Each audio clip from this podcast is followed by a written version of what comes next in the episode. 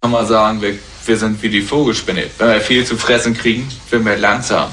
Aber so wie jetzt, sind wir alle heiß. Jetzt sind wir alle da und sind wir schnell und heiß. Ja, so ist das. Plattfuß. Ahoi und willkommen zum Plattfuß-Podcast, Hannes. Präsentiert von Orca Sportswear. So sieht das aus. Und heute, Hannes, heute ist es mal wieder soweit. Wir haben einen Gast. Einen ganz besonderen Gast. Das sage ich jedes Mal. Das sagst du jedes Mal, aber diesmal stimmt es auch. ähm, wir haben uns heute jemanden eingeladen, der kann nicht nur durch seine sportlichen Qualitäten punkten, sondern auch dadurch, dass er auch noch vom Fach ist. Und zwar vom gleichen Fach, von dem wir auch sind. Und zwar Podcaster, professioneller Podcaster. Vom Laberfach. Richtig. Und heute wollen wir mal feststellen, ähm, wie es ist, mit ihm sich zu unterhalten. Ob er uns an den Tisch redet, mal gucken. Er fährt uns auf jeden Fall auf dem Rad davon. Mal sehen, ob es auch beim Podcast so ist. Willkommen bei uns, Rick Zabel. Moin, moin. Hallo, hallo. Ja, ich freue mich dabei zu sein. Ähm, danke für die Einladung. Sehr gerne, Rick, sehr gerne. Rick, wir haben so ein, so ein Ritual quasi. Wir haben eine Frage am Anfang. Die ist sehr offen und es steht dir völlig frei, wie lange du darauf antwortest. Und die Frage lautet: Wie bist du die Person geworden, die du heute bist?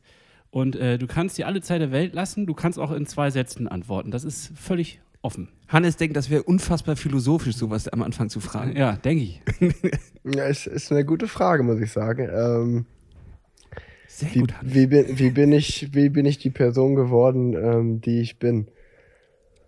Ähm, ich würde mal sagen, durch äh, die Einflüsse, die auf mich einwirken. Also ich glaube natürlich, ähm, dass mir meine Eltern extrem viel mitgegeben haben, ähm, so wie ich erzogen wurde und äh, ja, in der Welt, in der ich groß geworden bin, aber natürlich dann auch, ähm, als ich mit dem Sport angefangen habe, als auch die Menschen, die man kennenlernt. Ich glaube, die Freunde, äh, also die Familie gerade natürlich in den ersten Jahren, aber jetzt, also jetzt im späteren Leben, sind es auch die Freunde und einfach die Menschen, mit denen man, glaube ich, abhängt, die einem, ja, äh, wie soll man sagen, so ein bisschen manchmal, oder ich glaube einfach gute Freunde geben einem Kritik, sagen einem ehrlich die Meinung und ähm, ja, aber auch natürlich so ein bisschen selber, ähm, da wo man hin will, Ziele, Vorbilder.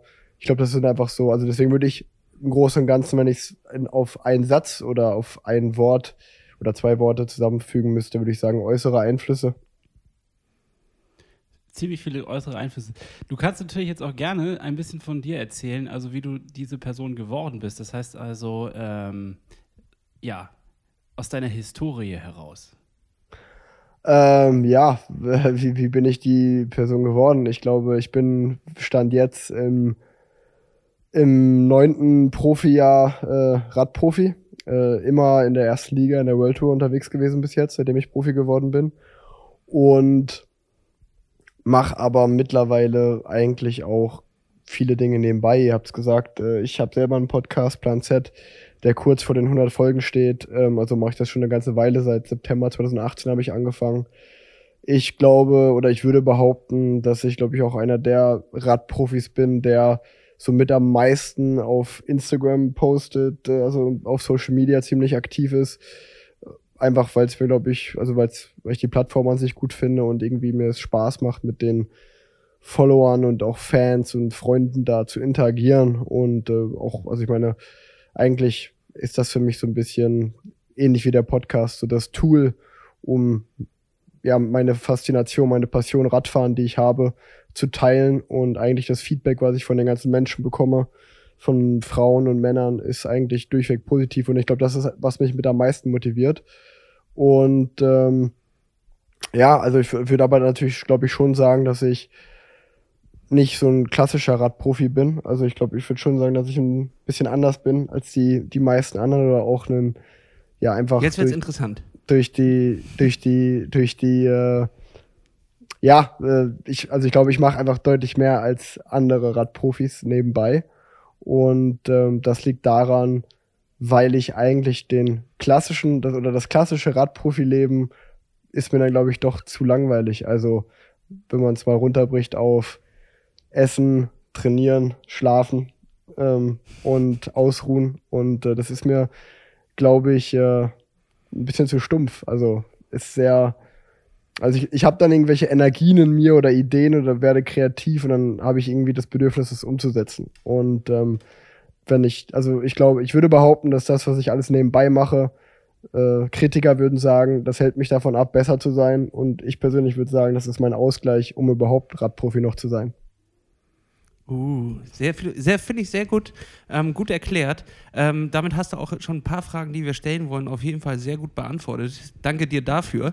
Und ähm, was ich dann gleich draufsetzen würde, du bist ja schon in, in Deutschland auf jeden Fall im Peloton so ein kleines äh, Starlet. Also man kennt dich, glaube ich, von allen, die dort mitfahren, am meisten, hast eine Fanbase aufgebaut, die jetzt nicht nur ähm, sportmäßig äh, am Start ist, sondern auch einfach Radsport wieder gucken, weil du dabei bist, weil man dich kennt von verschiedenen Formaten. Auch mit Paul Ripke hast du zum Beispiel viel gemacht mit dem 8000 Watt Mann. Mhm.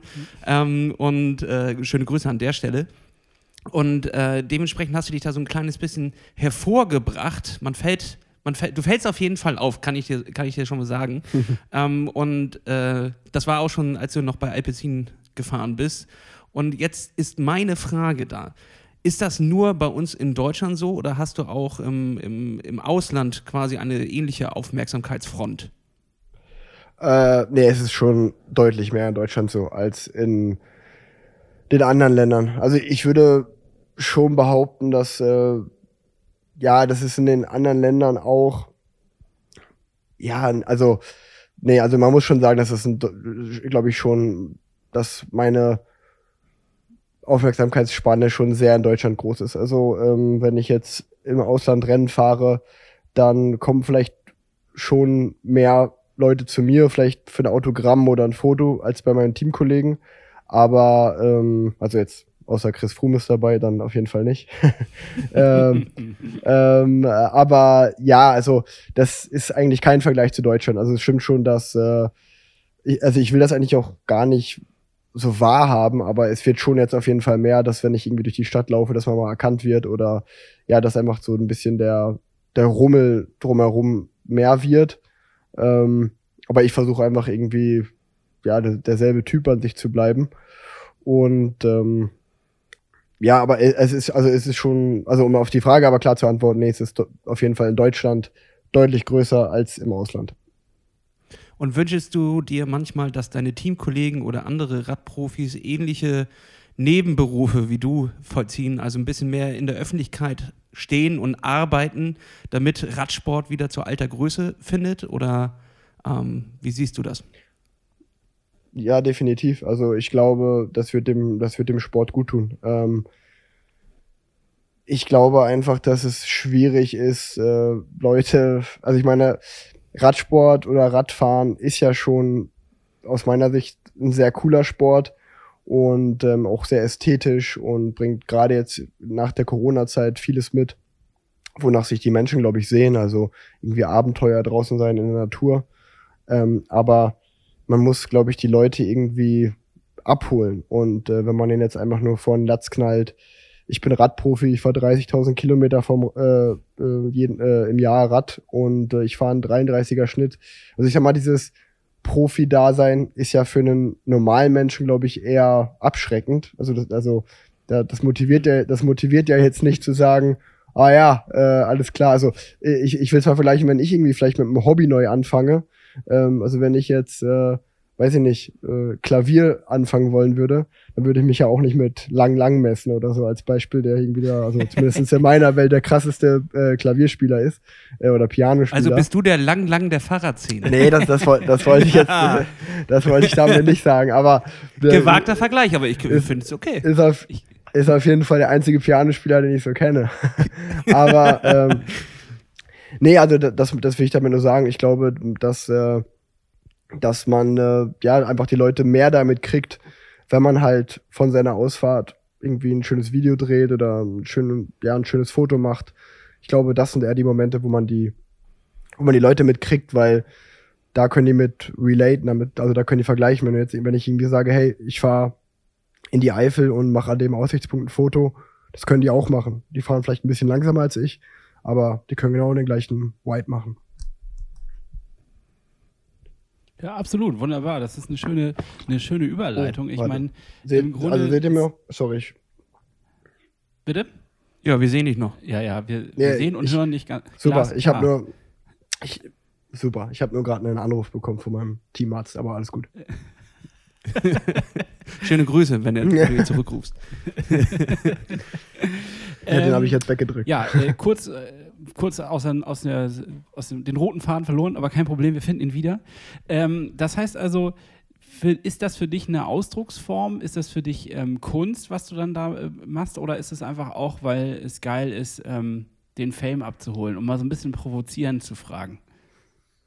Ah, sowohl als auch. Also ich würde, glaube ich, schon lügen, wenn es mir nicht gefallen würde, ähm, dass ja mir viele Leute da kommentieren oder liken oder ich irgendwie sehe, dass die Followerzahl steigt. Das ist jetzt nicht der Grund, warum ich es mache, aber ist natürlich ein schöner Nebeneffekt, den ich auch gerne mitnehme.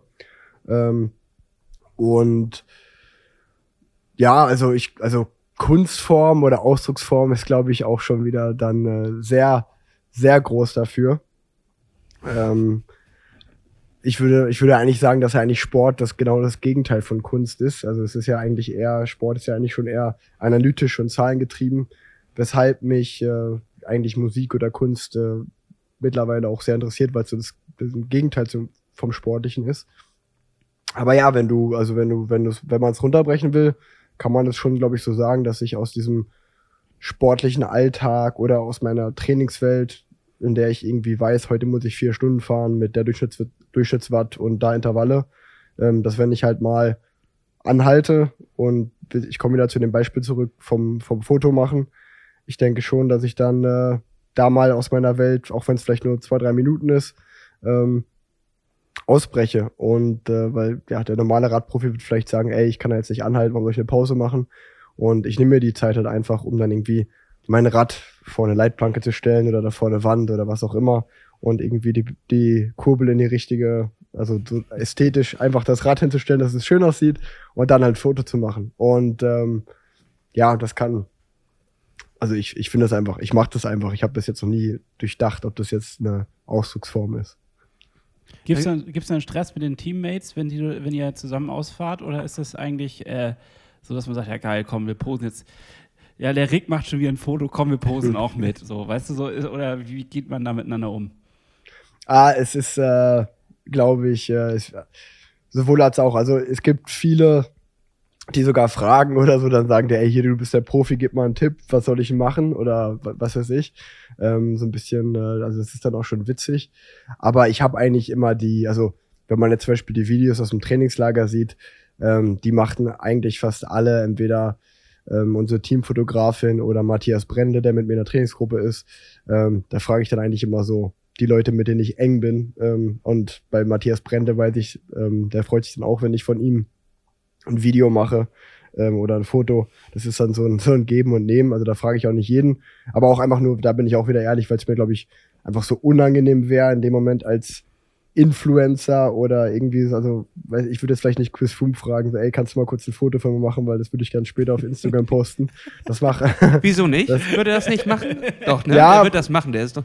Ja, der wird, der wird das sicherlich machen, aber ähm, ich, also ich versuche, glaube ich, schon, wenn ich jetzt zum Beispiel beim Team bin, dann äh, das, das, also es gibt dieses Vorurteil bei mir nicht, aber natürlich äh, wird man damit konfrontiert ähm, oder macht sich vielleicht auch selber die Gedanken, ey, ich mache ja doch schon deutlich mehr als die anderen, ähm, aber dann versuche ich es natürlich auch nicht auf die Spitze zu treiben ähm, und äh, ja, versucht das, äh, ich sag mal, wenn man jetzt fünf Stunden fährt und dann habe ich in den fünf Stunden mal fünf Minuten mein Handy davon in der Hand und mache ein Video vom Teamkollegen oder der macht ein Video von mir, ähm, dann reicht das auch. Man muss sich das sofort nicht vor, so vorstellen, dass ich von den fünf Stunden irgendwie alle zehn Minuten mein Handy raushole und ein Foto mache. So ist es nicht. Da ist schon das Training definitiv im Vordergrund.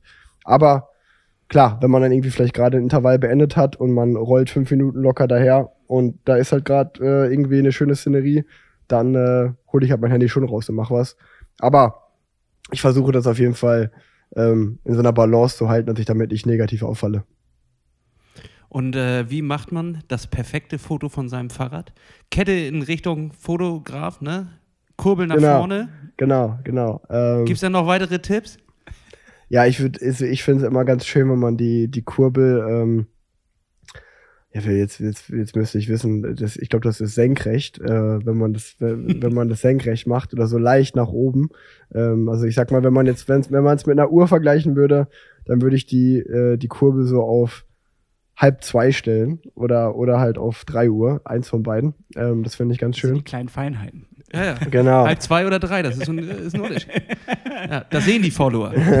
Ja, und äh, Da naja, ich meine, ich meine, ich, die Mühe mache ich mir eigentlich fast nie, dass ich dann, dass ich.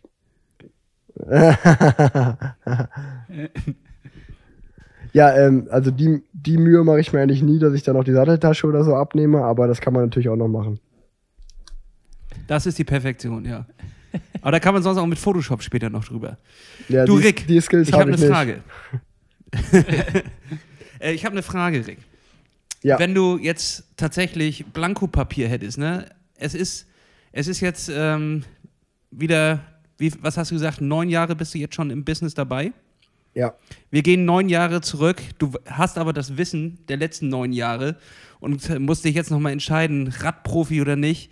Du hast ein Blankopapier, Instagram ist leer, da hast du noch 52 Follower. Ähm, würdest du das gleiche nochmal machen oder, oder gibt es auch so eine Karriere hier? Du hast Klavier schon angesprochen. Wäre auch ein Pianist aus dir geworden oder in welche Richtung wäre es gegangen?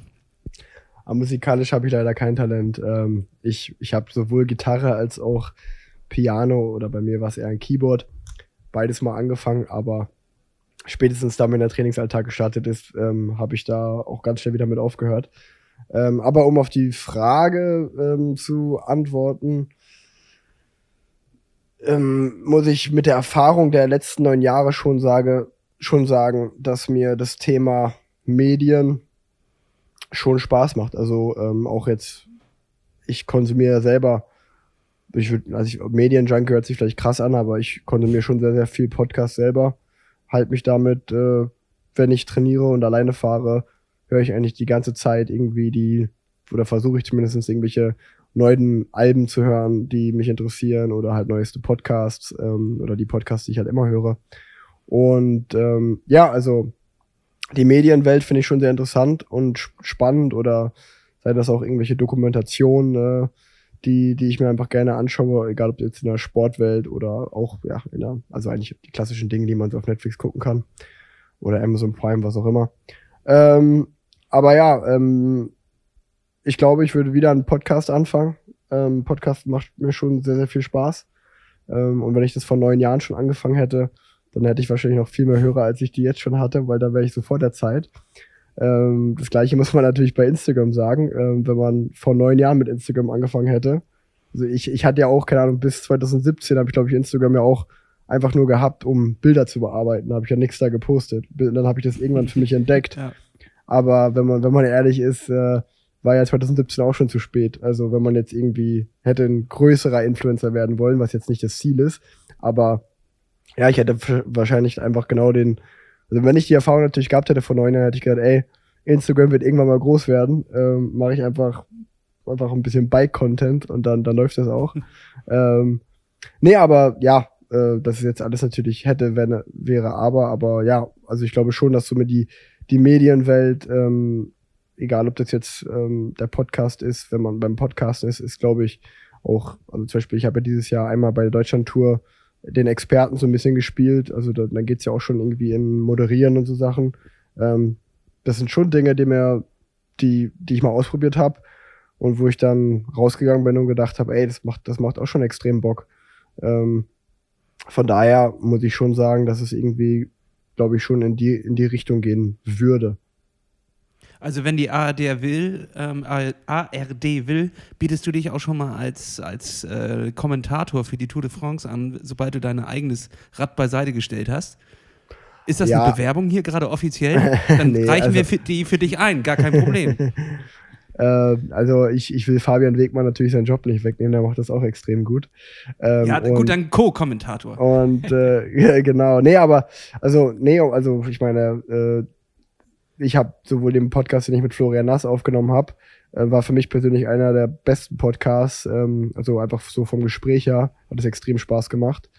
Und ähm, ja, wenn ich, es ist natürlich, mir ist halt aufgefallen, dass Moderieren zum Beispiel oder Experte sein, das ist, äh, eigentlich ist es verrückt, weil um ein guter Experte zu sein, würde ich behaupten, musst du selber noch aktiv sein, weil ich natürlich alle meine Mitstreiter kenne. Also ich, ich weiß genau irgendwie, am, der setzt den Helm so auf oder der sitzt so auf dem Rad.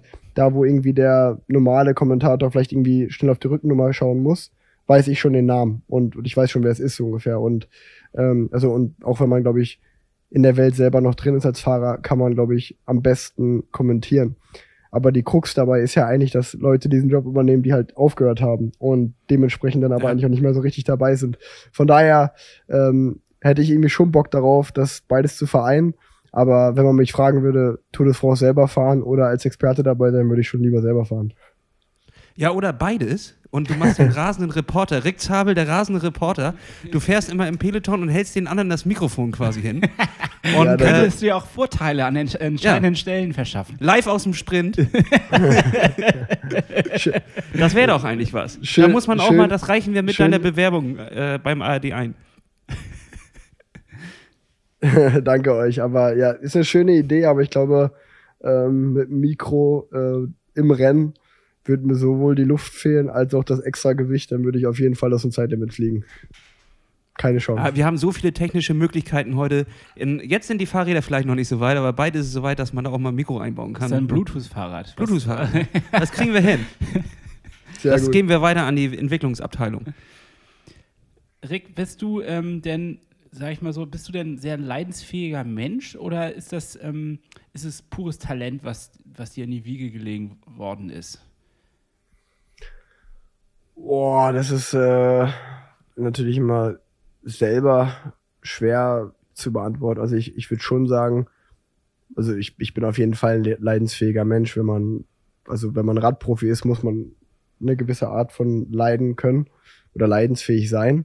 Ähm, auch wenn man eine Grand Tour ähm, fahren will, dann weiß man vorher schon, dass man auf jeden Fall die nächsten drei Wochen das eine oder andere mal leiden wird. Und äh, ich glaube, ja, deswegen ist ja Radfahren auch so besonders, weil es gibt die verschiedensten Möglichkeiten, wie man leidet auf dem Rad. Also wenn man jetzt, äh, sei, sei es, weil man total friert, weil es kalt draußen ist oder durchnässt ist, plus Kälte oder man kriegt einen Hungerast oder man ist einfach total im Arsch, wenn man nicht mehr kann und nicht mehr folgen kann. Also es gibt ja so oder auch Hitze ist ja auch total krass. Also ähm, es gibt ja die verschiedensten Einwirkungen auf einen, die einen irgendwie zum Leiden bringen. Und ähm, ja, also ohne, ohne Leidensfähigkeit wird, glaube ich, niemand äh, Radprofi. Äh, die, die Fähigkeit muss man auf jeden Fall haben. Ähm, ich ich würde schon behaupten, dass ich sicherlich auch ein gewisses Talent habe äh, oder was mir in die Wiege gelegt wo worden ist. Ähm, dann ist es natürlich aber, glaube ich, auch da immer eine Sache der Perspektive. Ähm, wenn ich mich mit Mathieu van der Poel vergleichen würde, ähm, dann hat er auf jeden Fall von seinem Papa bisschen mehr Talent mitbekommen als ich von meinem als Beispiel. ähm, dann schöne Grüße an der Stelle. Genau, schöne Grüße. Ähm, da würde ich, da würde ich natürlich äh, sagen, okay, da gibt es definitiv Leute, die ähm, talentierter sind. Ähm, wenn ich mich aber vielleicht mit einem, also ohne das jetzt despektierlich zu meinen, aber mit einem Normalo vergleiche, werde ich sicherlich mehr Talent haben beim Radfahren. Ähm, aber ja, äh, das ist natürlich auch da sind wir wieder bei dem Thema, was ich gerade gesagt habe. Es ist, ich glaube, die, meine Wegbegleiter, also egal ob das jetzt ein André Greipel ist oder ähm, eh, ehemalige Trainer, ähm, ich glaube, die haben schon gesehen, dass ich äh, sehr fleißig und diszipliniert bin und hart trainiere. Ähm, es gab aber auch immer die Momente in meiner Karriere, wo gesagt, wo immer gesagt wurde, ey, da geht ja mehr oder sei mal fleißiger, was auch immer. Und ähm, das ist, äh, glaube ich, immer so ein, auch eine Sache. Also mal ist man sehr diszipliniert und macht alles richtig, mal hat man eine Phase, wo es nicht so ist. Aber äh, ich würde schon sagen, dass ohne Fleiß und ähm, ohne eine gewisse Art von Leidensfähigkeit ähm, wird man kein Radprofi. Ähm, selbst wenn man Radprofi wird, dann vielleicht durch sehr viel Talent.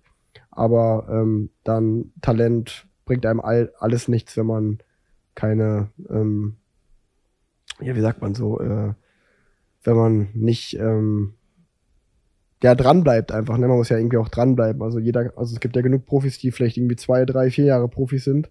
Aber eine lange Karriere zu haben, das ist ja irgendwie schon ähm, mehr als nur Talent haben. Da muss man irgendwie auch das, den richtigen, das richtige Mindset für haben und einfach, ja, einfach dranbleiben. Ähm, Kontinuität ist das Wort, was ich gesucht habe. Kontinuität braucht man einfach. Ähm, nagt das an dir, wenn du sowas als Kritik bekommst? Ist das irgendwie, ja, denkt man dann so an Scheiß, ich gebe doch hier schon alles? Oder ist es dann eher so, ja, okay, du hast recht, ich könnte wirklich noch eine Schippe drauflegen? Oder ja, was macht das mit dir? Ähm, ich glaube, Kritik ist eigentlich, also ich bin jemand, der Kritik, ähm, ja, also ich höre ich höre natürlich keine Kritik gerne, bin ich ehrlich. Also ich glaube, es gibt die wenigsten Menschen, die Kritik gern hören. Ähm, außer es ist eine Kritik, die mich irgendwie weiterbringt oder die auch ordentlich an mich herangetragen wird. Also ich glaube, bei mir ist extrem wichtig, wie man mit Kritik an mich herankommt. Ähm, äh, kommt.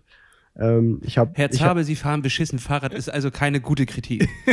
also, nee, das ist ja nicht konstruktiv. So. Also genau, Also, also, konstruktive genau, Kritik. genau. Also genau, also es kommt immer darauf an, natürlich, wer es sagt. Ähm, ähm, das ist zum Beispiel, wenn mein Thema, wenn mein, wenn mein Vater an mich Kritik äh, heranbringt, dann äh, fehlen mir so ein bisschen die Argumente, weil ich natürlich irgendwo auch weiß, okay, dem kann ich jetzt nichts sagen.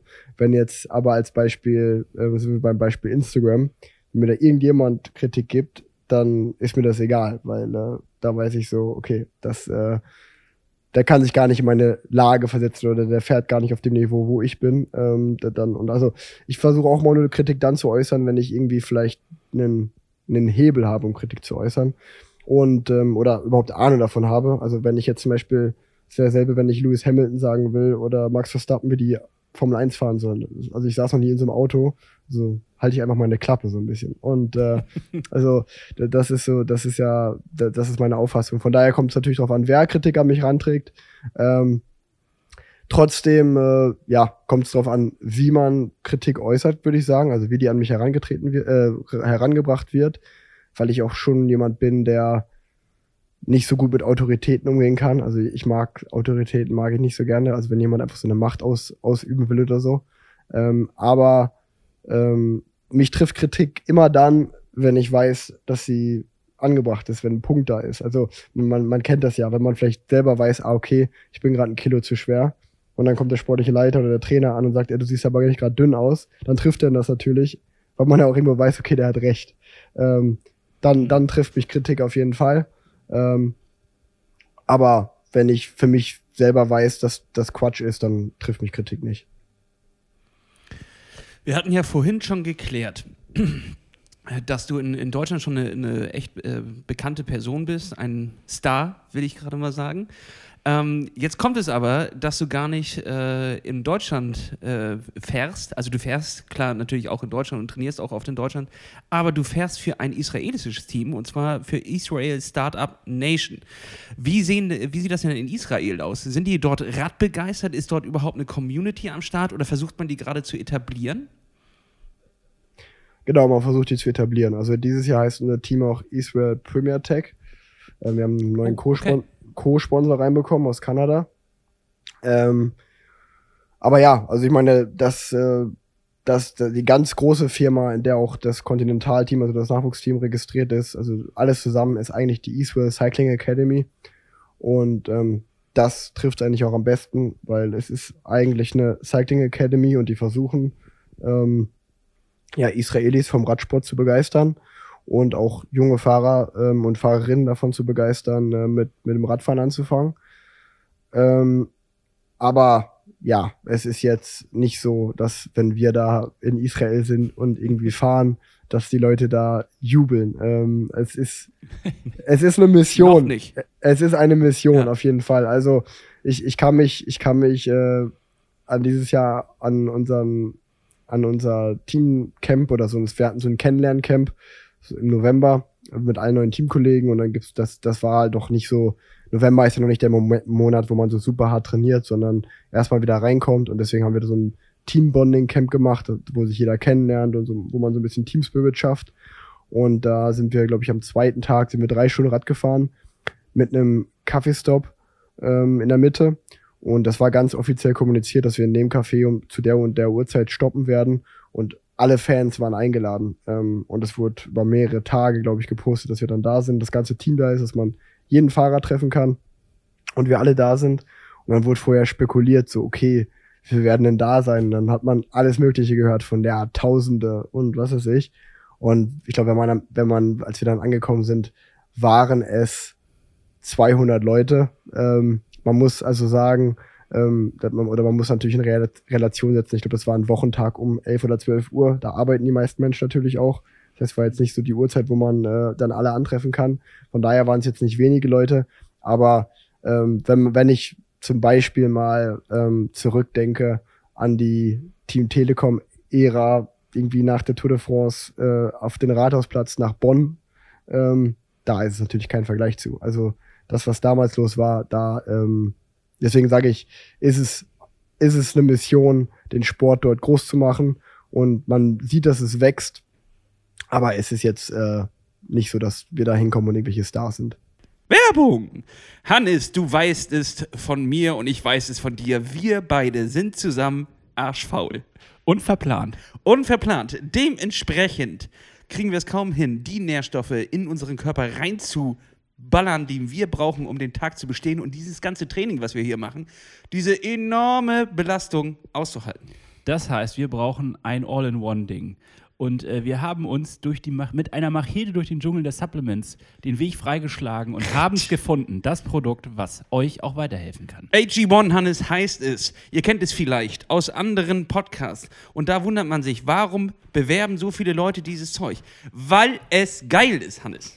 Wir machen uns das morgens in den Shake rein, shaken das auf. Es ist auch äh, quasi die, die erste Zufuhr von Wasser, die man dann zu sich nimmt. Das ist der, Schlürf, schlürf, es ist ein kleines Ritual morgens und es hilft, kraftvoll und energiegeladen in den Tag zu starten. So sieht das aus. Und wenn ihr jetzt auch so kraftvoll und energiegeladen wie Hannes und Lasse in den Tag starten wollt, dann geht auf athleticgreens.com schräg Plattfuß und bestellt dort das Willkommenspaket. Hannes, und was ist da drin? Soll ich es dir sagen? Ja, bitte. Da ist dabei eine Aufbewahrungsbox. Sag, uh, Uh, ja. ein Shaker uh. und ein Jahresvorrat Vitamin D3 und K2. Und das ist wirklich nötig, gerade jetzt im Winter. Und ist das schon genug, Hannes? Nein! Es gibt nämlich noch was oben drauf und zwar fünf praktische Travel Packs. Die kannst du schön mitnehmen in den Koffer, wenn du jetzt, äh, sagen wir mal, Malle. Ja, da du fährst das, los. Das war optimal. Du Ein konnt- Segen. Ein Segen. Du brauchst nur diese kleine Flasche mitnehmen ähm, und diese fünf Packs und bist für die gesamte Woche vorbereitet. Und sind wir mal ehrlich, wenn man abends noch mal einen Rotwein getrunken hat, morgens da noch ein bisschen was reinzubringen, das ist der erste Schluck Wasser, schön gleich mit 75 Vitamin ver, äh, ver, verban- verbunden. Und wie sie deinen Körper beleben, Wahnsinn. Ja. Also, Leute, wenn ihr daran Interesse habt, einfach draufklicken, bestellen und viel Freude dabei. Guckt einfach bei uns mal in, äh, wie nennt sie das? Story, ne? Da- in die Story rein. in eine Story rein. Wenn du hier so äh, auf die Podcast-Folge klickst, da unten steht ja immer Text. Zack, da steht's. Draufklicken, ausprobieren. Viel Spaß. Edgy One. Werbung Ende. Wie herbe ist der Verlust von André im Team? Menschlich ist er natürlich riesig wahrscheinlich, ne? Sorry, die Frage habe ich nicht verstanden. Unsere Verbindung Achso, ist nicht so von, mega. äh, wie herbe der Verlust jetzt dann von André Greipel in, im Team ist, dass er jetzt quasi in den wohlverdienten Ruhestand gegangen ist. Äh, für dich persönlich und vielleicht auch für das gesamte Team. Und dann schließe ich noch eine zweite Frage an, die ähm, dann, äh, was wäre dein Traumteam, wenn du dir das selbst zusammenstellen könntest? Mit wem würdest du alles gerne fahren? Da muss er doch jetzt sein Team sagen, weil die müssen sich ja jetzt motivieren Er und gleichzeitig noch, die sich doch nach vorne peitschen. Jetzt fallen dir die nachher in den Rücken oder du den. ja, sorry. Also Die tausche ich alle aus. Ähm, ja, also, ähm, nee, der Verlust von André wiegt äh, mittlerweile, habe ich mich dran gewöhnt. Aber sicherlich, äh, als ich glaube, ich war schon einer der ersten, die es wussten, dass er jetzt, glaube ich, im Mai oder Juni gesagt, so, ey, das wird meine letzte Saison. Ich bin durch. Was aber total verständlich war. Aber trotzdem wusste ich natürlich, okay, ich, ich habe noch ein Jahr Vertrag und auch als wir beide damals unterschrieben haben, haben wir für beide für zwei Jahre unterschrieben. Ähm, von daher war mir dann klar, okay, ich werde noch ein Jahr ohne André äh, bei Israel sein. Und ähm, war dann schon letztes Jahr, ähm, war es eigentlich immer noch in der Zeit, wo ich mit anderen Rennen gefahren bin, dass ich mir dann natürlich Gedanken gemacht habe, so, ha, okay, nächstes Jahr hier so ohne André, es wird bestimmt schon komisch werden oder so. Also ich meine, es ist halt auch einfach privat einer meiner besten Buddies. Und ähm, ja, das war schon immer, also mit André hat sich halt einfach nie angefühlt, als wenn man arbeitet, ne? Also so, sowohl als, also wir, wir hatten, er, er hatte mal zum Beispiel so einen so einen netten Spruch, der mich immer zum Lachen gebracht hat, egal wie beschissen diese Rennsituation gerade war, also wenn wir gerade irgendwie einen Berg hochgefahren sind und es hat einfach alles wehgetan. Und wir waren irgendwie, also wir waren eigentlich immer in denselben abgehangenen Gruppen, ähm, dann hat, dann hat er es immer, dann hat er es immer geschafft, immer so im unpassendsten Moment hat er so gesagt, weil wir halt immer abends dann wieder Zimmerkollegen waren, hat er gesagt, jetzt ist gerade scheiße, aber heute Abend machen wir es wieder uns, machen wir es uns wieder schön gemütlich. Und dann haben wir halt, dann haben wir uns halt, da lagen wir halt irgendwie zusammen im Bett und haben einen Film geguckt oder was auch immer. Und äh, also, wenn man zu zweit durch solche Sachen geht, ähm, das verbindet natürlich wie Sau. Und äh, von daher war das dann, wie ich gerade gesagt habe, also als ich wusste, so, okay, André hört auf, ähm, als ich jetzt in meinem Kopf durchgespielt habe, war das schon ein komischer Gedanke. Ähm, aber wie es dann immer so ist, in der Realität ist es dann doch wieder anders. Also ich bin dann in dasselbe Camp, was ich gerade angesprochen hatte, nach Israel gereist. Und ähm, es war halt einfach anders, weil vorher war es so, dass ich irgendwie immer so ein Duo mit André war und wir viele Dinge zusammen gemacht haben. Und auf einmal habe ich eine ganz andere Bindung wieder zu anderen Teamkollegen bekommen, mit denen ich vorher halt weniger zu tun gehabt habe, weil ich halt immer so mit André viel rumgegangen habe. Und ähm, also ich würde auch behaupten, dass ich oder dass wir immer so als Duo wahrgenommen worden sind. Und äh, jetzt ist halt so, André hat aufgehört und jetzt bin ich auf einmal, jetzt ist nur noch Rick da und ähm, dadurch bin ich viel zugänglicher für viele andere im Team. Ähm, von daher ist es jetzt äh, oder jetzt eigentlich schon wieder so, habe ich mich an die neue Situation gewöhnt ähm, und ja, ich komme, also ich, oder ich bin jetzt einfach mit Matthias Brendle, Alex Dowsett, äh, auch mit Giacomo Nizzolo, ähm, ich habe schon eine sehr, sehr coole Gruppe um mich, äh, mit denen ich Rennen fahre und mit denen komme ich auch super klar. Und ähm, ja, so würde ich es zusammenfassen, dass ich eigentlich, so, umso enger ich mit André war, umso mehr hat man vielleicht auch unbewusst, gar nicht, gar nicht bewusst, aber unbewusst so eine kleine Minigruppe gebildet, mit der man, in der man immer war. Und äh, ja, die gibt's natürlich jetzt nicht mehr und jetzt bin ich irgendwie so ein bisschen wieder mehr als Rick äh, in den Vordergrund, äh, Vordergrund im Team gerückt und äh, habe auch ehrlicherweise so im Sprintzug oder im Sprintteam einige Verantwortung, die André hinterlassen hat, äh, übernommen, was jetzt äh, auf mich zukommen wird. Habe noch eine größere Rolle und ähm, ja, das, also habe mich jetzt an die neue Rolle gewöhnt und es ist schon auch äh, ja eigentlich jetzt gerade ist es nicht, ist nicht ich kann nicht sagen, dass André mir fehlt, weil es jetzt einfach äh, eine neue Situation ist.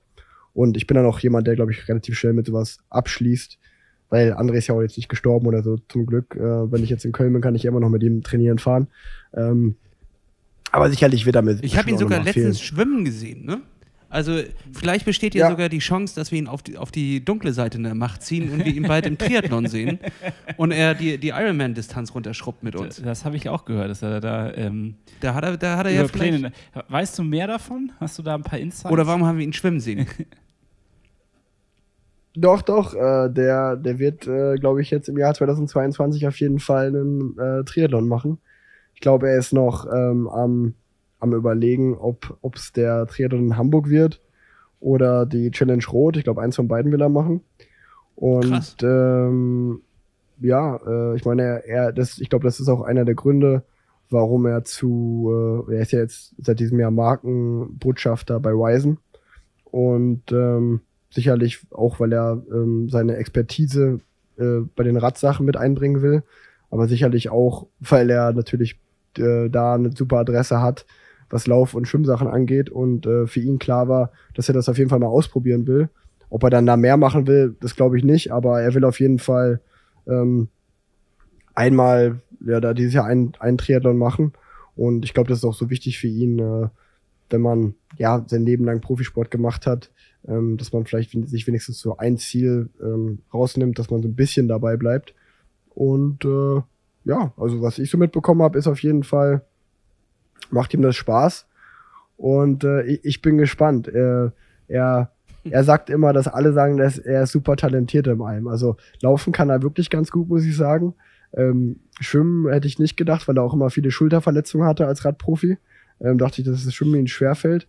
Aber nachdem er beim Schwimmen war, hat wo sein Trainer gesagt, dass er super talentiert ist, dass er ein sehr gutes Gefühl, er hat ein sehr gutes Gefühl fürs Wasser. Da habe ich gesagt, alles klar, Okay. alles klar. Wenn du ein gutes Gefühl fürs Wasser hast, dann ist dann, dann das freut mich natürlich für dich. Das reicht meistens schon. Dann ist es auch egal, dass das fast vier Kilometer sind, die man schwimmen muss, solange man ein gutes Gefühl im Wasser hat. Gucken wir uns das mal an. Eigentlich gehören Gorilla ja nicht ins Wasser. Ne? Äh, wir werden sehen. Mal gucken, was da passiert. Ähm, ich bin sehr gespannt. Ich hoffe, Hamburg wäre natürlich geil. Das ist bei uns um die Ecke. Dann können wir ihn schnell besuchen. Das würde ich mir angucken. Das würde ich mir auch angucken.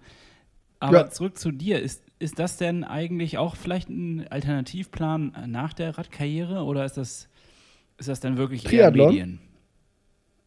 Ja. Nee, wir würden dich keinen Fall. einladen auf eine Strecke. Triathlon. Wir, wir, Triathlon, also nichts gegen Triathlon, ich finde den Sport sehr gut, aber ähm, ich glaube, da ist sowohl André, aber auch vor allen Dingen mein Vater so ein Beispiel für mich, die eigentlich mit dem Sport aufgehört haben, also aktiv, aber also es ist ja nichts Verwerfliches dabei, weiterhin sehr sportlich zu bleiben, aber ich glaube, ich bin dann schon eher jemand, der, wenn das Kapitel, wenn er das Kapitel schließt, dann schließt das Kapitel auch wirklich. Und dann würde ich entweder, ja, einfach nur Sport machen, der Gesundheit wegen, um halt ein bisschen fit zu bleiben, aber auf jeden Fall nicht mehr so exzessiv, wie man es als, ähm, ja, als Leistungssportler betreibt. Ähm, und äh, ich würde versuchen, einfach all das, was ich in meiner Sportkarriere nicht machen konnte, ähm, nachzuholen. Und äh, Uh, dements okay. dementsprechend, ja, oder, ja, Saufen und Klavier spielen. Genau, aber oder einen, einen schönen Skiurlaub mal und äh, viele Dinge, die halt einfach sonst äh, ja nicht, die man nicht machen konnte. Und auch, ja, und auch äh, beim Karriereweg würde ich auf jeden Fall versuchen, irgendwie neue Wege einzuschlagen. Be beziehungsweise vielleicht die, die Erfahrung, die Expertise, die man sich aufgebaut hat, dazu zu nutzen, ähm, ja, in neue Rollen zu schlüpfen. Ähm, aber ja, ich würde auf jeden Fall nicht, äh, also ich glaube, Triathlon habe ich auch wirklich, äh, beim Radfahren ist schon schwer vorne mitzuhalten, aber beim Triathlon wäre ich ganz weit weg. Okay, ist in Ordnung. Wir hätten natürlich gerne mit dir eine Staffel gemacht und Ja. ähm, dich zum Radfahren dann eingeladen. Das Also, wäre doch was. Ich wäre dann meinetwegen auch gelaufen. Ich hasse Laufen zwar, aber ich hätte es auch gemacht, äh, um dann mit dir eine Staffel durchzuziehen. Das hätten, hätten wir angeboten. Ja, so eine, ich okay, so eine, so eine Begeisterung in Staffel. deinem Gesicht. Nee, so eine Staffel ist okay, dann, eine Staffel ist okay, da muss ich ja nur Rad fahren. Da, das, Ja, richtig. das ist Du okay. fährst Rad und wir bringen den Rest. Wir machen das auch bei dir in der Gegend, da irgendwo um Köln rum, gucken wir mal. Suchen Ja. wir uns was raus und dann gehen wir an den Start. So du hast ja, du hast ja ein, ein, gut, ein gutes Zeitrad hast du ja am Start, oder nicht?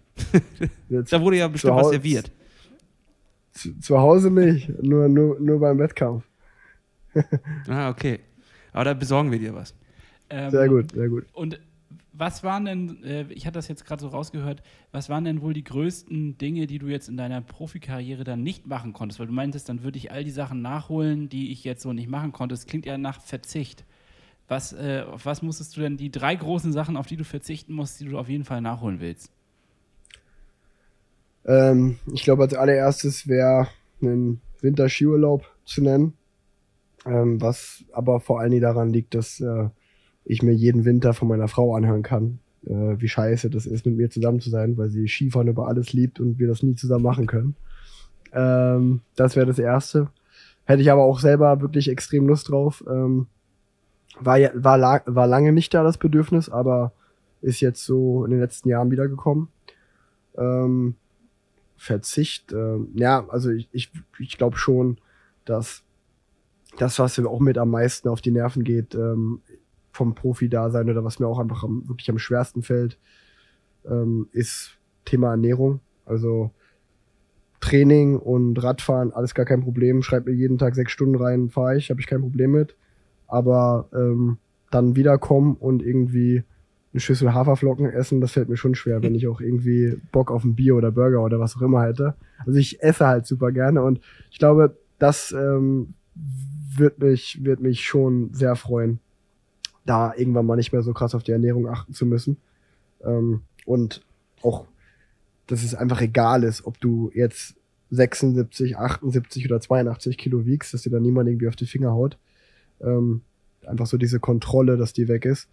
Das gleiche ähm, ist auch eigentlich beim, beim Anti, beim Anti-Doping-System so. Also als Profi mache ich das super gerne, aber ja, wenn man irgendwann mal aufhört, nicht mehr angeben zu müssen, jeden Tag, wo man sich befindet, äh, ist auch einfach schön, weil ja, man, man geht immer, wenn man irgendwo hingeht, hat man im Hinterkopf, ah ja, ich muss das ja noch eintragen, ich muss das ja noch eintragen. Und das ist auch völlig okay so. Aber natürlich, glaube ich, kann, das kann man sich gut vorstellen, dass man da irgendwann keinen Bock mehr drauf hat. Ähm, oder dass es einfach dann schön ist, wenn man das nicht mehr machen muss.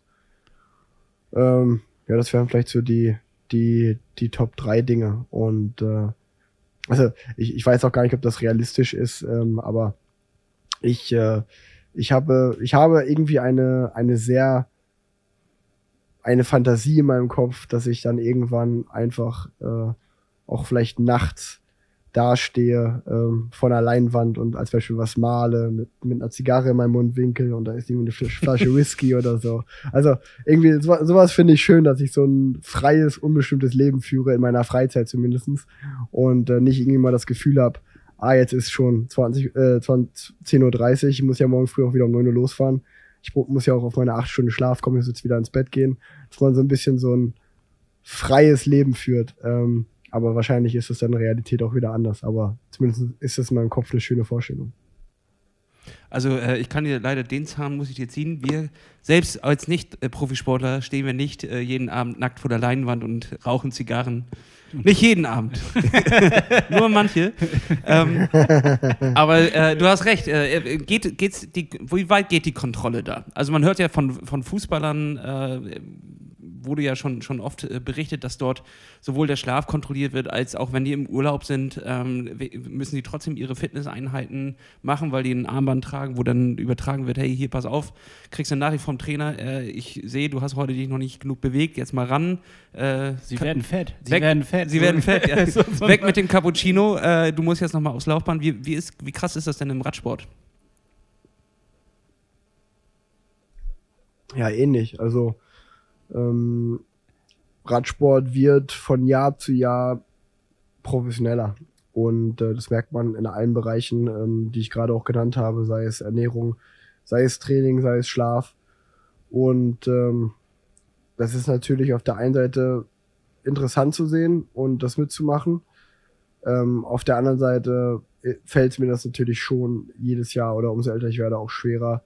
Einfach weil ich mit dem Radsport anders sozialisiert wurde. Also ich bin mit dem Radsport groß geworden über meinen Vater und auch in meinen Anfangsjahren irgendwie so dieses, was ich gerade gesagt habe, ey, wir, wir trainieren viel, wir hocken jeden Tag zig Stunden auf dem Bock. Aber wenn dann wir wiederkommen im Trainingslager, trinken wir halt auch irgendwie abends ein Bierchen zusammen und schauen einen Film oder spielen eine Runde Karten, keine Ahnung was.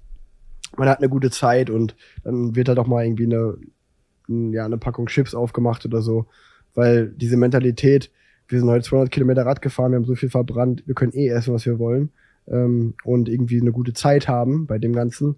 Das stand immer so ein bisschen im Vordergrund für mich und das war eigentlich auch so das, was mir an der Community und an den Leuten und einfach ja beim Radfahren, was mich immer früher gepackt hat und was mich auch jetzt vor allen Dingen noch packt, wenn ich und da, und da deswegen macht mir glaube ich auch vielleicht so dieses neben dem Profi-Radsport auch so viel Spaß, weil ich das da noch spüre. Also wenn da auf irgendwelchen Events oder wenn man einfach mit seinen Freunden eine Feierabendrunde im Sommer macht, da hat man noch genau das. Also wenn wir in Köln irgendwie mit meinen Kumpels abends eine Runde Rad fahren, dann hält man halt noch, also da wo ich herkomme, sagt man Kiosk, aber hier in Köln sagt man Bütchen, ähm, hält man halt noch an und holt sich halt noch ein Bier und äh, noch ein zweites Bier und schnackt halt zusammen eine Runde und das ist so irgendwie so das, was ich halt immer am Radfahren so geil finde. Ähm, was aber in der Realität von einem Profiradsportler ausstirbt. Und ähm, das ist natürlich äh, ja schwierig, wenn man dann so damit groß geworden ist. Und ähm, jetzt, wenn man gerade im Trainingslager ist, dann sieht man es ja noch viel krasser. Ähm, dann wird, wird es halt immer professioneller und man, man, man, man hat tägliches Training, ähm, man hat dann irgendwie Core-Training morgens und dann hat man danach Radtraining und dann gibt der Nutritionist, also der Ernährungsberater vor, was wir essen müssen im Training, ähm, was es zum Frühstück gibt, was es nach dem Training gibt, was es zum Abendbrot gibt. Dann hat man noch irgendwelche Meetings und es dreht sich alles um Aerodynamik. Also es wird halt einfach in nichts mehr dem Zufall überlassen und es wird halt versucht, an jeder Schraube zu drehen, was einfach nötig ist, wenn man irgendwie professionell gut Rad fahren will. Was aber ja, glaube ich, auch verständlich ist, ähm, irgendwie dazu führt, dass man als Profisportler so ein bisschen Richtung Roboter getrimmt wird. Und das ist auch was, was mir ja nicht so gut gefällt einfach. Also ich bin da zum Glück, ich habe da noch relativ Glück, glaube ich, dass ich ein gewisses Standing habe im Team und auch durch meine Erfahrung und das auch äußern kann. Aber ja, ich glaube, wenn man jetzt gerade als junger Profi reinkommt, hat man halt nicht viele, nicht viele Optionen. Entweder folgt man dem Weg oder ähm, halt nicht, so ein bisschen frisst oder stirb. Und dann habe ich noch nicht mal über, dann habe ich ja noch nicht mal mit Höhentrainingslagern angefangen ähm, und irgendwie Familie wochenlang nicht sehen. Das kommt ja auch noch dazu. Ähm, also das, das will ich damit nur sagen, das hört sich jetzt vielleicht irgendwie alles sehr negativ an. Ähm, das ist es nicht, weil es ist immer noch ein spannendes Leben und es ist irgendwie auch cool, bei dem Ganzen dabei zu sein. Und man darf ja auch nicht vergessen, dass wir immer noch alle unseren, unser Hobby zum Beruf haben und auch dafür ordentlich entlohnt werden. Von daher ist es jetzt äh, auch Klagen auf hohem Niveau, das ist mir schon alles klar. Aber ich will nur damit sagen, dass äh, das auch nicht einfach ist. Es ist kein einfacher Job und meine Erfahrung ist halt einfach, dass es ähm, ja von Jahr zu Jahr professioneller wird und der Verzicht größer wird und äh, umso älter man wird, das ist halt so ein Kontrast, ne, wie ich gerade gesagt habe. Also eigentlich sagt der Kopf, der Kopf fängt immer mehr an zu rebellieren ähm, und aber die die Schrauben werden immer mehr angezogen und dann ist es natürlich bei mir, also ich kann das nur äh, über Phasen schaffen. Also bei mir ist es so, dass ich halt dann weiß, okay, dann und dann zweimal im Jahr muss ich richtig topfit sein, dass ich dann irgendwie auch die drei vier Monate davor das ähm, ja gut im Griff habe aber dann, wenn der Höhepunkt vorbei ist, dann lasse ich mich auch mal zwei, drei, vier Wochen auch mal richtig fallen und ähm, weiß dann so, so okay. wie die Klausurenphase in der Schule. Ja, genau. Ich glaube so. Du kannst gut auf Ziele hinausarbeiten. Ich glaube, ich glaube, so kann man das gut vergleichen. Also wenn dann die Offseason ist, ähm, dann, äh, dann ist auch für mich Offseason hier in Köln. Ähm, und dann genieße ich das auch. Ja. Was ja. ist das Erste, was du machst, wenn, wenn Offseason anbricht? Ähm, mit meinen Freunden äh, ein Trinken gehen. Ja, das, da, darauf Sehr gut. Darauf läuft Ehrliche Antwort. Das ist die ehrlichste Profi-Antwort, die wir je gekriegt ja, haben. Wirklich.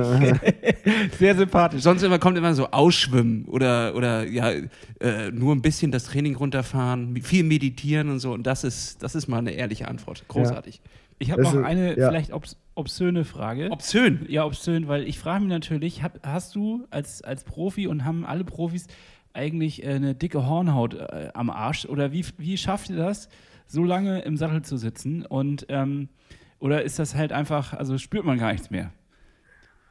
Doch, doch, äh, man, man spürt schon noch was, gerade wenn man wieder anfängt, äh, nachdem man mal eine längere Pause gemacht hat. Aber ja, also ich glaube, mit also über die Jahre Hornhaut hat man nicht, aber ein gewisses Sitzfleisch trainiert man sich, glaube ich, schon an. Und ähm, ja, die einfach, Fähigkeit ist zu ignorieren. Genau, ja, die Fähigkeit das. ist zu ignorieren. Ja, und vor allen Dingen aber auch natürlich, äh, also es läuft einfach darauf hinaus, dass man einen Sattel findet, auf dem man gut sitzen kann. Und dass man halt auch ähm, irgendwie, also bei, das ist eine privilegierte Lage, die wir auch als Profis haben, dass wir natürlich äh, ja auf Sitzleder zu, oder zwischen verschiedenen ähm, Sitzledern in den Hosen wählen können. Ähm, und ich glaube, dann die richtige Kombination zwischen Sitzleder und dem richtigen Sattel macht es ähm, oder führt dazu, dass es kein Problem mehr gibt. Weil wenn man mal richtig Sitzprobleme hatte, dann weiß man, wie lästig das ist. Und ähm, ja, und, das aber tut es trotzdem noch weh, trotz der guten Kombination? Also, dass du auch mal sagst, hier so nach, nach vier Stunden, ganz ehrlich, ich habe ich hab keinen Bock mehr, ich will hier nicht mehr drauf sitzen. Nee, nee, das habe ich gar nicht. Null. Ähm, okay, ja. dann haben wir echt das falsche Polster. Ja, ja das kann sein. Ja. Nee, also bei mir, aber das liegt aber auch daran, ähm, also das ist ja, das, ich glaube, ich bin ja auch ganz ehrlich, ich glaube, das liegt aber auch da. Also ich habe das nur, wenn ich sehr lange, sehr langsam fahre, dass ich sozusagen keine Belastung auf den Beinen habe, dann, dass man so richtig sitzt die ganze Zeit, dann kann ich das auch. Aber wenn man eigentlich, also wenn ich jetzt richtig trainieren fahre, dann würde ich behaupten, dass eigentlich so eine Spannung auf dem Muskel die ganze Zeit ist, also sowohl halt beim Gluteus hinten als auch bei der, bei, der, bei der Beinmuskulatur, dass die Anspannung auch dazu führt, dass man gar nicht so immer so richtig sitzt, sag ich mal, weißt du, dann ist halt immer so, okay. Also dann, dann hat man mehr Schmerzen woanders, dann, dann äh, leitet man das um. Also, ja, genau, also ein tauber Sack ist dir dann kein Begriff, sagen wir es mal so. Oder wie, wie sieht das aus? Unangenehme Frage. Aber ja, äh, berechtigt. Du, du gibst ihm aber auch gar keinen Hintergrund mit. Also Hannes hatte lange Taube, äh, Taubensackproblem, weil er den falschen Sattel und die falsche Falsche- Radgröße hatte. Ja. Und äh, das hat tatsächlich ein Dreivierteljahr gedauert, bis das hier aufgeklärt wurde. Und du bist, äh, dachtest immer, so wäre Radfahren. Ich dachte wirklich, ich dachte, das gehört dazu. Ja, und heute kann er leider keine Kinder mehr kriegen. naja, schade. Vielleicht auch besser so. Es war, es war auf jeden Fall so schlimm, wenn ich äh, quasi aus der Radhose gestiegen bin und pinkeln musste, dass ich äh, nichts mehr kontrollieren konnte. Also, das, also wirklich. Bitte was? Ja, ich konnte, ich hatte. es war halt taub. Ich habe nichts mehr. Also diese Ernsthaftigkeit wusste ich jetzt auch nicht. Und ich mache hier, ich mach hier Witze drüber. Also das ist krass. naja, kurz danach. Danach hat sich das wohl wieder entspannt. Ich habe dann direkt äh, Dr. Google angeschmissen und äh, Der hilft ja immer. habe erfahren, dass das anscheinend äh, alles nicht so schlimm ist, wenn es temporär ist. Okay, gut. Das ist eine Warnung an alle da draußen. Wenn es nicht temporär ist, dann geht bitte zum Arzt. Oder zum Bike-Fitting. Das hat Also so sollte es Fall auf jeden Fall nicht sein. Nee, genau. auf jeden Fall nicht. ähm, apropos Bikefitting, wie sieht das aus, wenn man Radprofi ist? Ähm, wird dort einmal im Jahr irgendwie das Bike eingestellt oder beim, beim ersten Teammeeting? Man ist ja auch äh, als, als Radprofi, wenn ich das so beobachte, bist ja auch viel äh, einfach solo und alleine unterwegs oder in einer anderen Gruppe, jetzt nicht immer mit der Trainingsgruppe. Ähm, wird das irgendwie einmal eingestellt und dann fährst du das ein Jahr? Machst du das selber? Wie, wie läuft sowas ab? Ähm, nee, ich mache das nicht selber. Ich gehe immer zu, seitdem ich 16 bin, ist mein Mann des Vertrauens Olli Elsenbach in Köln. Ähm, früher war das Comsport, mittlerweile hat er seine eigene, seinen eigenen Laden, Olli Elsenbach Sportdiagnostik. Und ähm, ist auch der Entschuldigung. Ist auch der, ähm, der Erfinder oder der Gründer von den Soulstar-Sohlen, also auch die Innensohlen in den Radschuhen fahre ich von dem. ja. Ähm, und ähm, ich gehe eigentlich immer zum Olli, wenn sich irgendwas Gravierendes ähm, verändert. Also wenn wir zum Beispiel einen neuen Rahmen bekommen oder ja, also eine neue Geometrie oder einfach ein neues Rad, dann gehe ich zum Olli und äh, lass mich vom Olli einstellen und gebe dann die Daten ans Team weiter, dass alle Räder gleich, gleich eingestellt werden. Ähm, aber jetzt zum Beispiel, wenn dieses Jahr ist unser Setup eigentlich gleich geblieben, ähm, dann gehe ich nicht zum Bike, äh, Bikefitter, weil ja, dann ist meine Position ja dieselbe, dann ich das nicht. Aber wenn sich was Gravierendes ändert, also wenn wir einen neuen Lenker kriegen oder einen neuen Rahmen oder irgendwas Spezielles, ähm, dass man sich irgendwie anders auf dem Rad fühlt, dann gehe ich auf jeden Fall zum Olli, um das kontrollieren zu lassen. Ah, okay. Also schon mal mal ein Auge drauf, aber du hast schon ein Gefühl für dein Material. Äh, sorry, das habe ich nicht verstanden. Du hast, äh, also es wird einmal, wenn du was Neues dran kriegst, ähm, wird mal überprüft, aber grundsätzlich hast du auch einfach dein, dein Gefühl inzwischen für dein Material entwickelt. Ähm, Ja, ja, voll, voll. Und- ähm, ja, ich, also ich habe aber auch zum Beispiel immer in der Satteltasche noch einen, einen Tool dabei, also einfach so ein ganz normales Werkzeugtool, weil äh, ich mittlerweile schon sagen muss, also viele Dinge verändern sich ja auch. Also umso länger du einen Sattel fährst, umso mehr sitzt der sich ja auch durch, also umso weicher wird der. Dann ist es ja ein Riesenunterschied, wenn wir zum Beispiel ähm, ja eine neue Garnitur bekommen, also neue, neue, ähm, neue Hosen zum Beispiel, wo neues Sitzleder drin ist. Wenn du ein komplett neues Sitzleder fährst, dann ist es ja viel stärker vom Stoff, als wenn du die Hose schon zehnmal gefahren bist, dann ist die auch schon leicht durchgesessen. Und dementsprechend, wenn ich losfahre und ich merke irgendwie, okay, ich sitze einen Tick zu hoch oder ich sitze einen Tick zu tief, ähm, dann halte ich auch einfach an und ähm, mach mal den. Also das ist eigentlich das Einzige, was ich immer verändere, ist die Sattelhöhe. Ähm, das, das ist nach Gefühl und das liegt ja auch einfach daran, wie gerade der Formzustand ist, ähm, ob irgendwie die, die Sehnen und die Muskulatur eher steif ist oder halt nicht so, nicht so stretchbar oder ob man einen guten Tag hat. Ähm, und je nachdem, wie das ist, passe ich das auch natürlich dann an.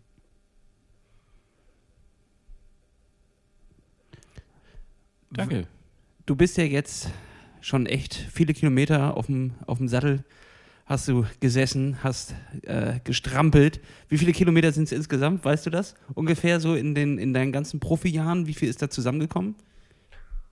Boah, insgesamt äh, kein Plan. Ähm, ich, ja gut, man kann es wahrscheinlich relativ einfach ausrechnen. Ich habe höchstwahrscheinlich auch auf meinem Laptop die Trainingsdokumentation ähm, Dokumentation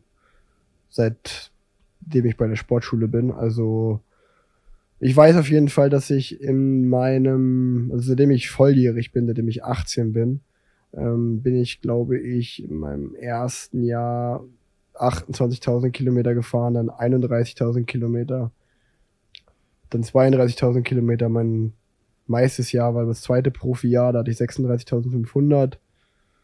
Ähm, und dann hat sich das eigentlich so eingependelt, dass es immer so zwischen den, so zwischen 30 und 32.000 war. Ich glaube 2018, 2019 waren wir zwei Jahre, wo ich unter 30.000 war, weil ich ein bisschen mehr mit Verletzungen und so zu tun hatte. Aber die letzten beiden Jahre waren es auch wieder 31.000 ähm, und letztes Jahr oder ja 2021 waren 30.300.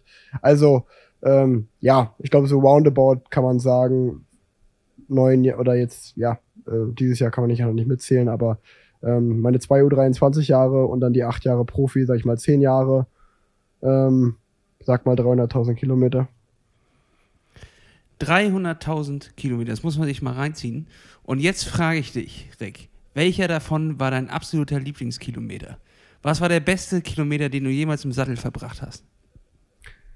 Ähm, der erste Kilometer ähm, meiner ersten Tour de France, ähm, der letzten Etappe, als ich auf die Champs-Élysées gefahren bin als ich äh, um die Kurve, um die Zielkurve gefahren bin, dann den Zielbogen gesehen habe, dann im Hintergrund den Arc de Triomphe und dann, sag ich mal, den, der erste Kilometer auf der Champs-Élysées, wo man, wusste, man hatte sowohl das Adrenalin noch, weil der finale Sprint steht ja noch aus, der mit dem, also der Prestige-reichste äh, Sprint, äh, würde ich sagen, ähm, im, im, Radsport steht noch aus ähm, und da bin ich ja dann als Anfahrer auch noch gefordert, dementsprechend ist das Adrenalin da und man ähm, ist angespannt.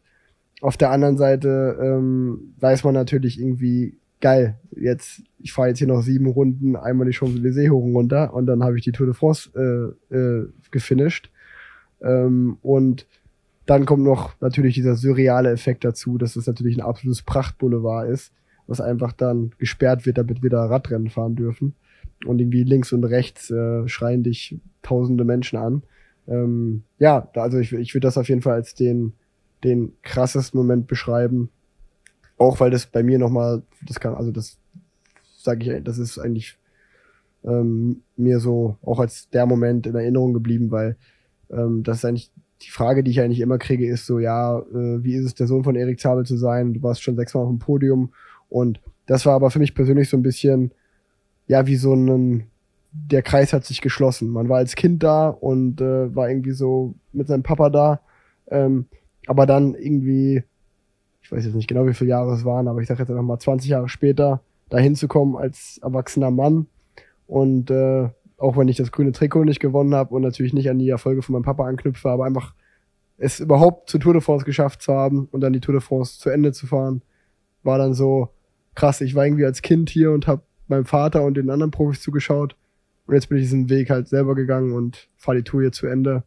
Es hat sich halt für mich persönlich irgendwie so wie angefühlt, als wenn sich ein Kreis geschlossen hat. Und vor allen Dingen, also das war auch so der Moment, wo ich für mich gesagt habe, okay, ähm, ich, es gibt keinen Grund mehr, sich vor irgendjemandem zu rechtfertigen oder was auch immer. Äh, ich kann stolz auf meinen Weg sein, dass ich es überhaupt hierhin geschafft habe. Das ist, glaube ich, ziemlich wichtig. Ich glaube, in der Psychologie gibt es auch dieses ähm, äh, Gestalt, äh, wie heißt das jetzt gleich? Also, dass man halt Gestalten beendet, dass man halt quasi Kreise schließt, dass man genau so eine Gestalt vollendet, um dann auch äh, weiter voranzugehen und ähm, neue Ziele auch für sich stecken zu können, weil sonst bleibt man in den alten hängen und äh, bleibt in dieser Voll. Rechtfertigung hängen. Ähm, und äh, das leitet natürlich jetzt schön charmant über in das Thema Zukunft. Ähm, was steht, was können wir noch von dir erwarten? Was erwartest du selbst von dir? Auch gerade jetzt in dieser neuen Rolle, die du einnimmst in dem Team, ähm, was kommt da auf dich zu und was können wir von dir erwarten? ähm, was man von mir erwarten kann, ist, glaube ich, dass ich äh, ja weiterhin versuche, meinen mein Weg äh, oder mein, mein Job als Anfahrer ähm, jetzt für Giacomo Nizzolo, von dem ich sehr viel halte, ähm, weiterhin gut zu machen.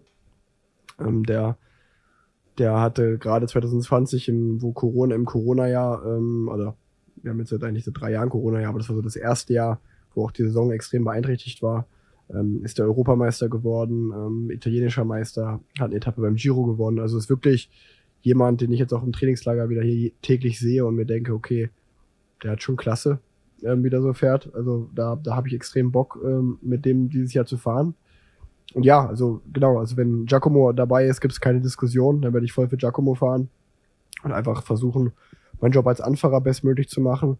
Und äh, wenn es da vielleicht so ein Vorbild gibt, dann würde ich auf jeden Fall äh, Michael Murkoff nennen, den den. Ich glaube, das ist so, wer sich ein bisschen auskennt. Der ist immer da im Finale, der macht nie einen Fehler. Und äh, das ist auf jeden Fall so, wo ich auch sage, ich mache auch schon oft gute Leadouts und bringe den Sprinter dahin, wo er sein muss. Aber ja, nicht, nicht immer, so wie Michael Murkoff das macht. Und das ist halt natürlich dann schon auch so ein Anspruch, wo man sagt, okay, das ist der krasseste. Ich bin vielleicht irgendwie in den Top 3 oder in den Top 5, aber ja, das ist so diese Number One, an dem man sich, oder ich messe mich an dem.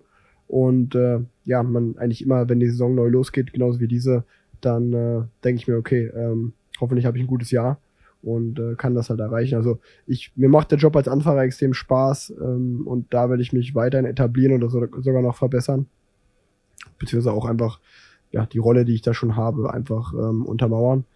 Ähm, gleichzeitig äh, ist aber natürlich, ähm, bin ich mit 28 auch noch im ganz guten Alter und äh, ich habe das letztens in einem Interview irgendwo gesagt, äh, dass wenn das Jahr 80 Renntage hat, dass wenn vielleicht so fünf für mich dabei sind, wo auch für mich persönlich ein geiles Ergebnis rausspringt, ähm, weil das habe ich auf jeden Fall noch in mir, ähm, freue ich mich auch. Ähm, aber das ist jetzt auch wieder nur sportlich gesprochen. Ähm, ich bin extrem gespannt, was das Jahr passiert. 2022 prasseln so viele Dinge aufeinander ein. Also ähm, das ist mein Vertragsjahr. Ein Vertragsjahr kann halt immer alles bedeuten. Ein Vertragsjahr kann bedeuten, dass äh, man den, also ich wäre jetzt eigentlich an dem Punkt, wo ich im besten Falle den besten Vertrag meiner Karriere unterschreibe nach dem Jahr, ähm, finanziell und hoffentlich zwei, drei Jahre. Ähm, dann stellt sich natürlich die Frage, bleibt man bei dem Team? Haben andere Teams Interesse? Ähm, das liegt natürlich auch wieder komplett in der Leistung. Aber es kann natürlich auch bedeuten, dass, wenn man ein schlechtes Jahr hat, dass man vielleicht keinen Vertrag mehr bekommt ähm, und am Ende des Jahres ohne Team dasteht. Ähm, aber ich, ich mag die Challenge irgendwie so. Also ich bin selber sehr gespannt, äh, was dieses Jahr passiert. Auch weil ich 0,0 Angst habe, ähm, dass es nicht weitergeht, sondern äh, wenn, dann ja irgendwie anders weitergehen. Und äh, ich bin gespannt oder ich, ich habe in meinem Kopf so eigentlich ein weißes Blatt Papier vor mir liegen, dass ich dieses Jahr von mir sportlich das beste Jahr erwarte und dafür alles gebe. Aber gleichzeitig will ich irgendwie so eine Situation, Situation kreieren, dass ich vielleicht im Sommer mit fünf Optionen dastehe und äh, einfach mal schauen, was passiert. Also äh, vielleicht zauber ich auch irgendwas was aus dem Hut, was so niemand erwartet. Die Idee habe ich in meinem Kopf, die, die ist irgendwie ganz schön. Ob das dann, ob das passiert, glaube ich nicht, weil ich noch zu sehr am, am Rennradfahren äh, und am Rennenfahren hänge. Aber ich habe immer gesagt, dass wenn ich 30 werde, dann werde ich, will ich reflektieren, wie lange will ich das eigentlich noch machen und ähm, ich äh, denke eigentlich jetzt immer nur noch von Jahr zu Jahr, weil ja einfach nebenbei auch so viel passiert, dass man einfach schauen muss, was macht überhaupt wie viel Sinn. Und ähm, gleichzeitig habe ich gesehen, dass jetzt kommt's, jetzt geht's ins Private. Gleichzeitig habe ich gesehen, wie es war, mit einem Vater aufzuwachsen, der sehr viel Rennen gefahren ist und sehr viel weg war. Ich bin jetzt selber Vater und ähm, dann macht man sich natürlich schon die Gedanken, okay, man macht jetzt genau das Gleiche äh, oder ich mache jetzt genau das gleiche, wie mein Vater gemacht hat. Und ich fand es halt als Kind irgendwie schon scheiße, dass mein Vater so oft weg war. Und äh, das, das merke ich schon, dass mir das auch extrem schwer fällt. Also es gibt viele, viele Dinge in meinem Kopf und ich bin einfach gespannt, was passiert. Danke für diese tollen Worte. Ähm, wir sind auch sehr gespannt. Wir hängen sowohl an deinen Lippen in deinem Podcast Plan Z. Leute, ähm, geht mal auf Spotify oder da, wo ihr Podcast hört und ähm, lasst mal ein äh, Follow da und, und ein, ein fünf Sterne am besten für den Podcast Plan Z von Rick Zabel. Und äh, wenn ihr schon mal da seid, dann ist natürlich auch bei uns. Ähm, und außerdem gucken wir dir natürlich sehr gerne beim Fahrradfahren zu und freuen uns schon sehr auf die Klassiker dieses Jahr, auf die großen Touren. Wir sind gespannt. Gibt es schon irgendwie einen, einen Zeitplan? Welche Dinger sind auf jeden Fall auf, der, auf dem ähm, Timetable? Ähm, ich glaube, auf jeden Fall werde ich die UAE-Tour Ende Februar fahren. Ähm, dann Tirreno Adriatico. Mailand San Remo ist das erste größte, große Highlight. Ähm, dann äh, ist dieses Jahr ein bisschen schwierig, weil wir auf jeden Fall zum Giro gehen mit Giacomo, der ist Italiener und wir wollen auf jeden Fall beim Giro die eine oder andere Sprintetappe gewinnen. Ähm, aber Mhm. leider ist der Giro dieses Jahr mit den Klassikern nicht zu vereinbaren, äh, weil die, die Klassiker liegen relativ spät im Kalender und der Giro wie immer Anfang Mai. Somit müsste man einfach viel zu lange die Form halten, das funktioniert nicht. Von daher werde ich einfach die, also ist jetzt schon entschieden, dass ich die belgischen Klasse, Klassiker sowie Flandern-Rundfahrt oder Paris-Roubaix nicht fahren werde, ähm, sondern äh, ja die Türkei-Rundfahrt im April und dann halt im Mai den Giro. Und das ist eigentlich die Planung. Soweit ist jetzt geplant, dass ähm, Mailand San Remo im März und der Giro d'Italia im Mai sind stand jetzt die beiden Höhepunkte. Was jetzt Ende Januar äh, und Februar sozusagen die Anfangsrennen, die Generalproben, was ich da genau fahre, ist noch nicht äh, klar.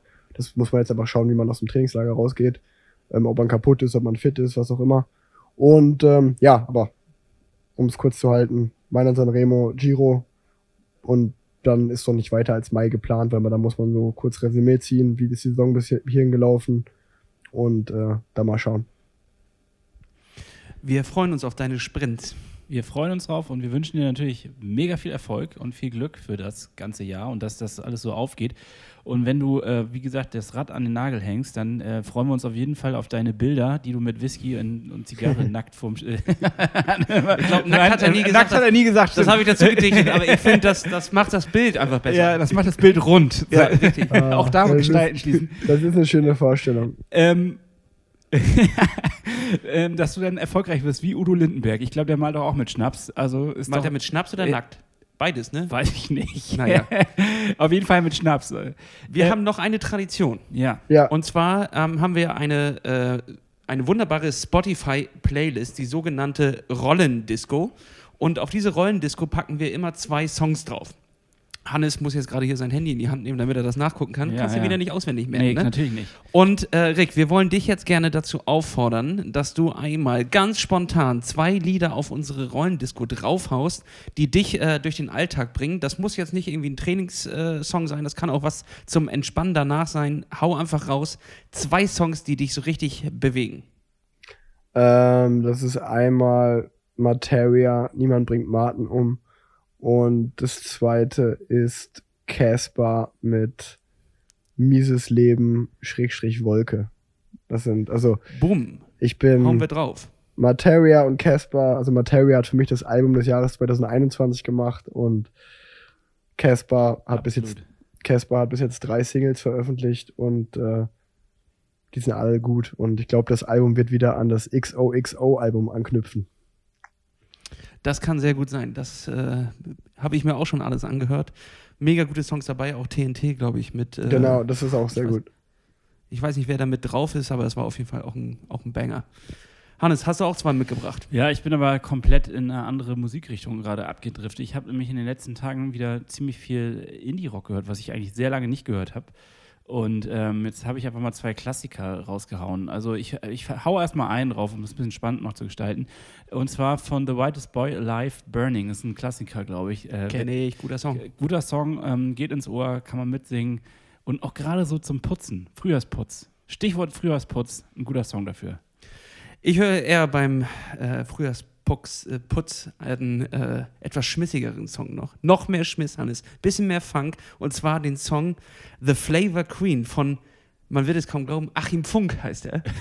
Achim Funk klingt nicht so, als könnte er geile Mucke machen, macht er aber. Richtig geiler Song, den hau ich drauf. Und dann packe ich jetzt noch einen Indie-Song äh, tatsächlich drauf, und zwar von Darwin Dees, Radar Detector. Das kennt man auch, das Teil. Ja, guter wenn es läuft, ist, ist schon ein älteres Brett, aber wenn er läuft, dann muss man mitsingen, automatisch. Dann schließe ich die Rollendisco heute ab mit dem Song Something Greater von den Puzzles. Den kann man gut hören, der geht ins Ohr, Leute. Und damit seid ihr wieder gut ausgerüstet mit sechs Songs, damit ihr gut durch die Woche starten könnt. Ähm, herzlichen Dank an Rick Zabel. Ähm, wir sehen uns bestimmt irgendwann mal wieder auf irgendeinem Wettkampf oder wo auch immer. Wir werden am, am Rand stehen und winken. Du, musst, du wirst uns dann sehen. Wenn du dann vorbei schießt. Ähm, was ist hier eigentlich im Norden? Uh, Tour de France ist ja Dänemark-Auftakt, ne? Oh ja. Das heißt, Genau. ich glaube, ihr fahrt aus, wovon, Kopenhagen los oder wo war das? Ja, ne? Jo, ich glaube, das ist ein Zeitrennen und dann geht's los mit zwei Etappen durch Dänemark durch. Da Das- werden wir definitiv mal äh, am Start sein. Wollten wir Genau. uns angucken. Das heißt, wir werden dann ganz kurz winken, du wirst an uns vorbeifahren hier in Kiel und äh, Ja, bis zu Kiel kommst du in die Runde. okay, Rick. Alles, alles Gute auf jeden Fall. Vielen Dank für dieses Ja. coole Gespräch. Ja, vielen, vielen Dank euch auch. Ja, genau, die zweite Etappe der, nee, die dritte Etappe der Tour de France endet, glaube ich, nur 20, 30 Kilometer von der deutschen Grenze oben. Ähm, also es ist wirklich sehr nah an Deutschland.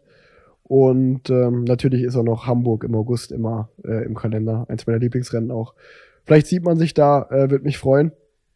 Und Ja, ähm, danke fürs Gespräch. Es hat sehr viel Spaß gemacht, mit euch im Podcast zu sein. Und äh, ja, ich, ich äh, habe mich gefreut. Vielen Dank und einen schönen Abend noch. danke, danke. Meinst du mit äh, äh, August die Cyclassics? Genau. Fun Fact, damit du dich da Die- nicht verlierst. ich glaub, die Hannes ha- und ich haben ganz lange als, äh, als Nebenjob äh, die Beschilderung gemacht für die Cyclassics. Also wenn du dich da irgendwann mal verfahren hast, dann war das unsere Schuld. Sehr gut.